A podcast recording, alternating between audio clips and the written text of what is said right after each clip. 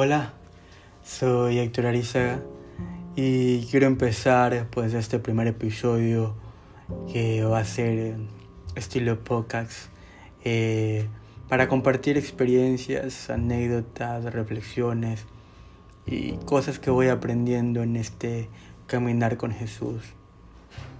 Quiero darle primeramente las gracias a todas esas personas que nos han acompañado desde el inicio de este proyecto desde el inicio de más que un momento cuando eh, estaba simplemente en el corazón de Dios y en mis sueños y poco a poco se fue cristalizando gracias a mi familia, pastores, amigos, eh, gracias por siempre estar presentes. Y para abrir este primer episodio decidí escoger un versículo de la Biblia que esta temporada de, pandemia, en esta temporada en la que estamos pasando, ha sido pues muy motivador para mí. Y está en Mateo 14 del 22 al 29. Es la historia de en la que Jesús camina sobre el agua. Y para ponerlos un poco en el contexto, antes de este milagro había pasado el milagro de la alimentación de las 5.000 personas. Ellos estaban ya agotados, me imagino, el esfuerzo que requiere por organizar a 5.000 personas, alimentarlas de hecho. Y yo me imagino que ellos estaban ya, ya cansados. Y es así que en el versículo 22 dice que Jesús él insistió en que los discípulos regresaran a la barca y crucen al otro lado del lago y él se va a quedar enviando a la gente a casa. Ahora, en esto, esto primero me parece increíble, el hecho de que aún siendo Jesús, insistió en que los discípulos regresen a la barca y él es el que se queda hasta el último eh, enviando a la gente a casa a pesar de, eh, de ser Jesús y a pesar del cansancio, de, me imagino de pronto la garganta, cómo habrá estado después de estar con cinco mil personas, Él se queda hasta el final y veo yo ese, ese líder increíble que, que es Jesús, que siempre está pendiente de, de los suyos. Y después de despedir a la gente, él decide subir a las colinas. Esto está en el versículo 23. Y él dice este versículo que él fue a orar a solas y mientras estaba allí, pues cayó la noche. Mientras tanto, los discípulos se encontraban en problemas lejos de la tierra, eh, de tierra firme, y se había levantado un fuerte viento y unas grandes olas.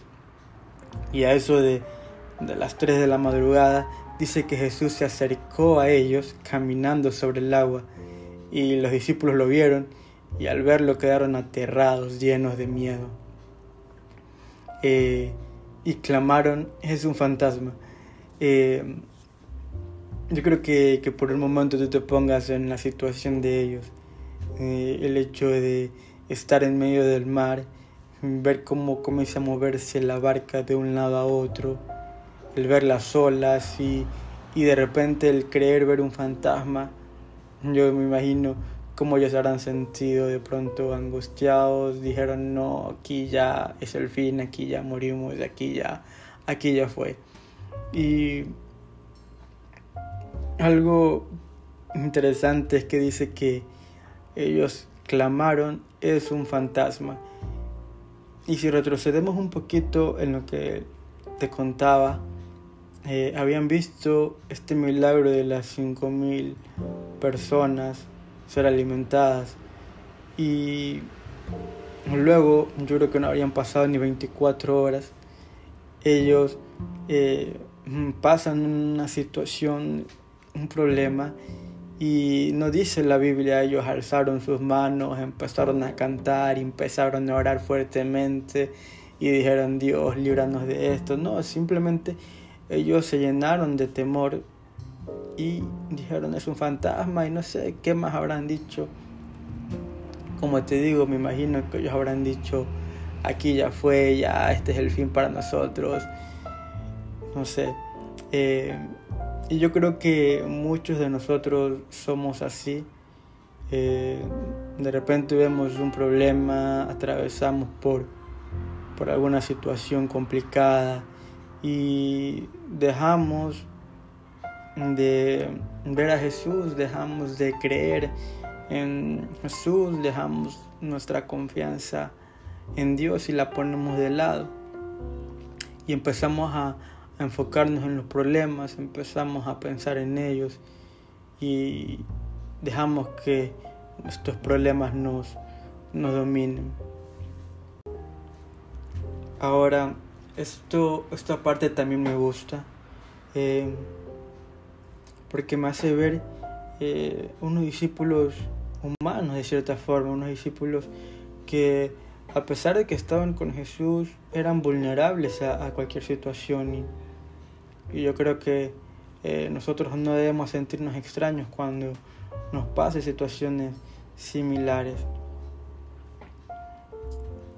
Mm, quiero ir al, al versículo 27 en el que Jesús les dice, no tengan miedo, tengan ánimo, yo estoy aquí.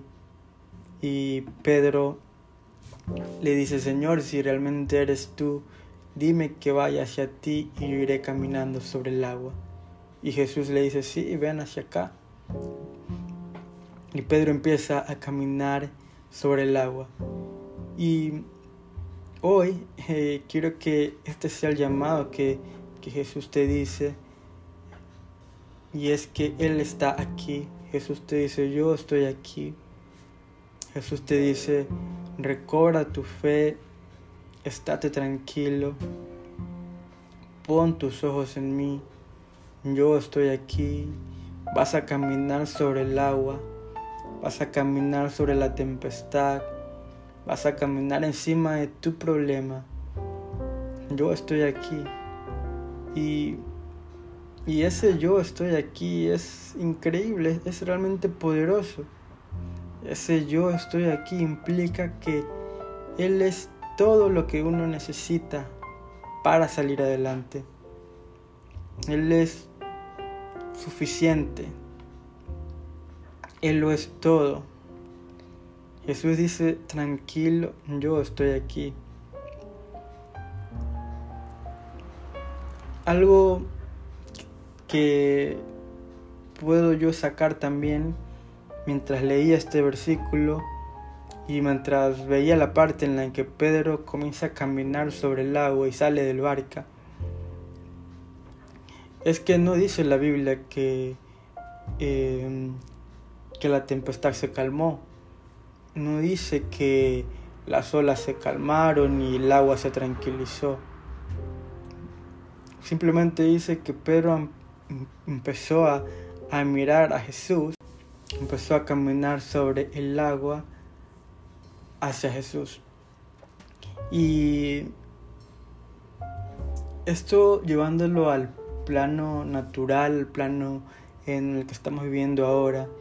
Y es que el hecho de recobrar nuestra mirada si la hemos perdido y la hemos puesto en otras cosas, el hecho de recobrar la mirada y ponerla en Jesús, no implica que todo va a ser color de rosa, no implica que todo va a desaparecer en un 2x3, porque dice que no dice que la tormenta desapareció, simplemente dice que comenzó a caminar sobre el agua.